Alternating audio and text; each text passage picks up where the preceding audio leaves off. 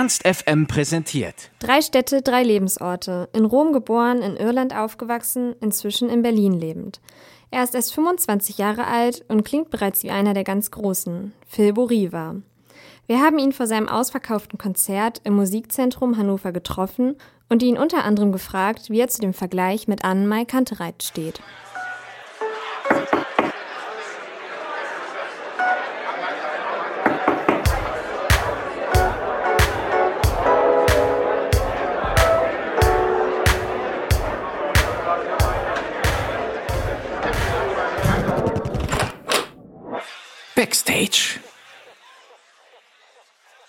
Italien, Irland oder Deutschland? Wo fühlst du dich jetzt genau zu Hause? Mm, Deutschland momentan, weil wir in Berlin wohnen und da alles quasi gestartet hat auch. Und inwiefern hat das gestartet? Ich bin nach Berlin gezogen, um Musik zu machen und daher ist quasi, ich bin glaube ich seit sechs Jahren dort und das ist quasi die längste Zeit, die ich in einer Stadt verbracht habe, außer Rom natürlich. Aber ja, bis jetzt ist das quasi mein Zuhause momentan.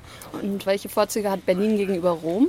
Also für Musik oder für Kunst und so weiter ist es auf jeden Fall eine der besten Städte, meiner Meinung nach, was quasi Leute oder Menschen treffen, wenn es darum geht. Ich habe alle Leute, die ich, mit denen ich arbeite, die ich kennengelernt habe, die mir geholfen haben in der Musik in Berlin kennengelernt. Ich hatte es auch früher in Rom ein bisschen versucht, nicht so ernst, aber trotzdem war in Rom. Es war deutlich schwieriger, Leute zu finden, die an einen glauben, die irgendwie interessiert sind, viel zu arbeiten für die Musik. Deswegen war Berlin quasi ein sehr guter Start. Du hast ja die Musik für dein Studium im Bereich Produktdesign abgebrochen. Könntest du dir vorstellen, das irgendwann mal wieder aufzunehmen?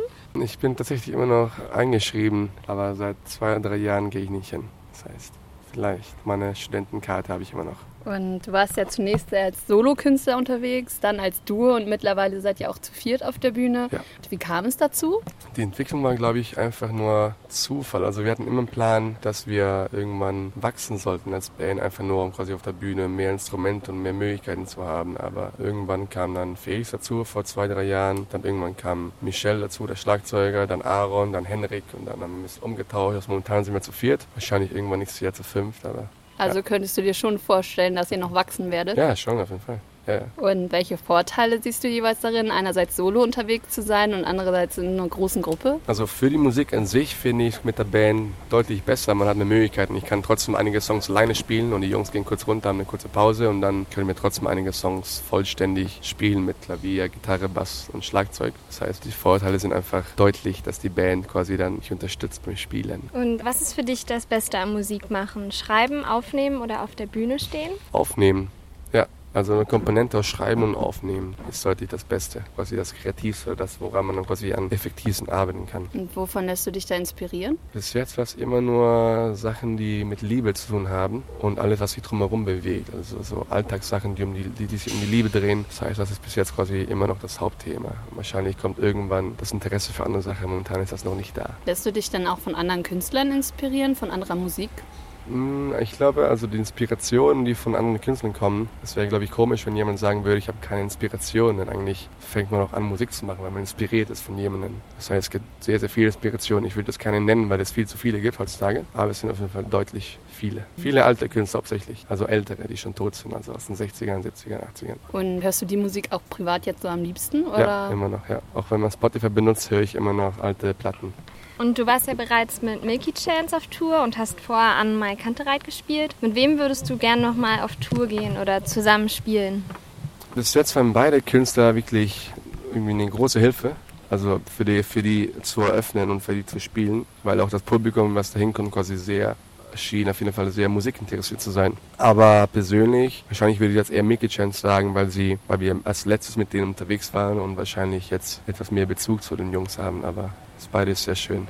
Man hört gerne den Vergleich, dass du dich ähnlich anhörst wie Anne-Mai Kantereit. Was hältst du von dem Vergleich oder hast du das öfter schon mal gehört? Ja, ja, Vergleiche kommen, glaube ich, ziemlich oft, weil Menschen versuchen, Sachen oder Leute mit anderen Sachen zu vergleichen. Das heißt, ich glaube, wenn man jemanden nicht vergleichen würde, dann würde man nicht wissen, was man dazu sagen soll. In Italien zum Beispiel, da es da einem keinen nicht gibt, vergleichen die Leute im Interview jemand anderes, und zwar Tom Waits. Und dann denke ich mir, dann fragen die auch, warum klingst du wie Tom Waits? Und ich sage, weiß ich nicht. Also es ist einfach nur ein Bezug, die andere Leute irgendwie, die vergleichen irgendwelche Stimmen zu anderen, aber das ist, glaube ich, ziemlich unwichtig. Also es ist wichtig vielleicht für Leute, die sowas fragen, aber an sich versucht man ja nicht so zu klingen wie die Person. Zufall. Findest du es denn schwierig, dass man dich mit so einer Person dann auch direkt vergleicht? Also ist es schwierig, sich dann davon abzugrenzen? Nee, also an sich, es ist ja die, wenn man sich konkreter damit beschäftigt, ist glaube ich die Stimme deutlich unterschiedlich. Ne? Es geht ja einfach nur darum, dass irgendwelche kräftige Vokalen rüberkommen und irgendwie deswegen die Stimme so prägnant machen und stark. Also hätte ich eine viel weichere Stimme, würde man vielleicht jemand anderes vergleichen, der eine sanfte Stimme hat. Das glaube ich und da Henny Mayo und äh, Mickey Chance in den letzten Jahren ziemlich populär sind, ist das das naheliegendste. Wie hat dir jetzt insgesamt dieses Jahr die Tour so gefallen? Wie würdest du das so resümieren und freust du dich jetzt schon auf den Festivalsommer? Die Tour war dieses Jahr die allergrößte Tour, die wir gespielt haben. Natürlich oder zum Glück. Es ist immer sehr interessant zu sehen, wie die Clubgrößen immer wachsen minimal. Also von so 300 bis 800 und so weiter. Das ist quasi das Interessanteste und das Schönste zu sehen. Also, also wie vor immer mehr Leuten zu spielen, wobei irgendwann ab 10.000 ist wahrscheinlich ein bisschen komisch, aber so Tausender, 800er Clubs ist wunderschön, weil das ist quasi, man hat noch eine Nähe, aber das ist trotzdem groß genug, dass man so eine starke Energie fühlt. Und bei Festivals ist es ähnlich. Da stehen auch so tausende von Menschen vor einem, aber man ist quasi nicht so konzentriert auf einen Künstler, sondern danach ist man ziemlich frei als Künstler und nicht. Bei eigenen Shows ist man meistens irgendwie dann beschäftigt, irgendwie mit Leuten zu reden, abzubauen und alles konzentriert sich um die Leute, um sich selber und dann bei Festivals ist man irgendwie relativ freier. Deswegen ist Festivals immer eine schöne Ablenkung und ein schöner Vergleich. Ein großer Unterschied zur Natur. Deswegen freuen wir uns sehr auf die Festivals, ja. Hast du da schon irgendeinen Moment erlebt, wo du sagen kannst, okay, das war der beste Moment auf dieser Tour? Vorgestern haben wir in Berlin gespielt und für uns ist immer, weil wir da wohnen, unsere, unsere Freunde daherkommen und wir die meisten Leute in Berlin haben, die uns kennen, ist das immer die aufregendste Show. Das heißt, das war bis jetzt quasi der Höhepunkt, einfach weil wir alle noch mehr Angst haben als andere Shows. Das heißt, wahrscheinlich war Berlin der Höhepunkt, einfach vom Gefühl, vom Emotionalen. Also findest du, dass in der Hinsicht auch Freunde eine wichtige Rolle spielen? Das klingt vielleicht komisch, aber nein, es geht nicht darum, dass, dass es eine Freude bringt, aber dass man irgendwie aufgeregter ist und sich nicht mehr freut, aber irgendwie auf eine andere Art und Weise freut, weil man weiß, dass Leute zu gucken, die einen kennen, also viele Leute, die einen kennen. Das heißt, eine andere Art von Aufregung. Ich sage nicht, dass es besser ist und wir freuen uns auch immer, wenn wir vor Leuten spielen, die wir nicht kennen. Zum Beispiel heute kommt vielleicht ein Freund vorbei und der ist irgendwie persönlich viel entspannter, weil man sich mehr auf die Musik konzentrieren kann und davor nicht so Angst hat, oh mein Gott, da kommt die und die Person. Das heißt, es ist gleichmäßig schön. Nehmt ihr euch jetzt noch mehr Zeit dafür, euer Album fertigzustellen? Also jetzt nach der Tour, weil es ja jetzt das letzte Konzert? Wir haben jetzt noch zehn Tage Festivals und dann kommen wir zurück und dann haben wir ein paar Wochen zwischen den Festivals, wo wir noch im Studio sein werden, einige Male und weitere Songs aufnehmen werden. Das heißt, die meisten Songs sind schon fertig fürs Album. Es fehlen noch ein paar. Genau, also wir werden noch das Sommer, den Sommer verbringen, äh, Sachen aufzunehmen.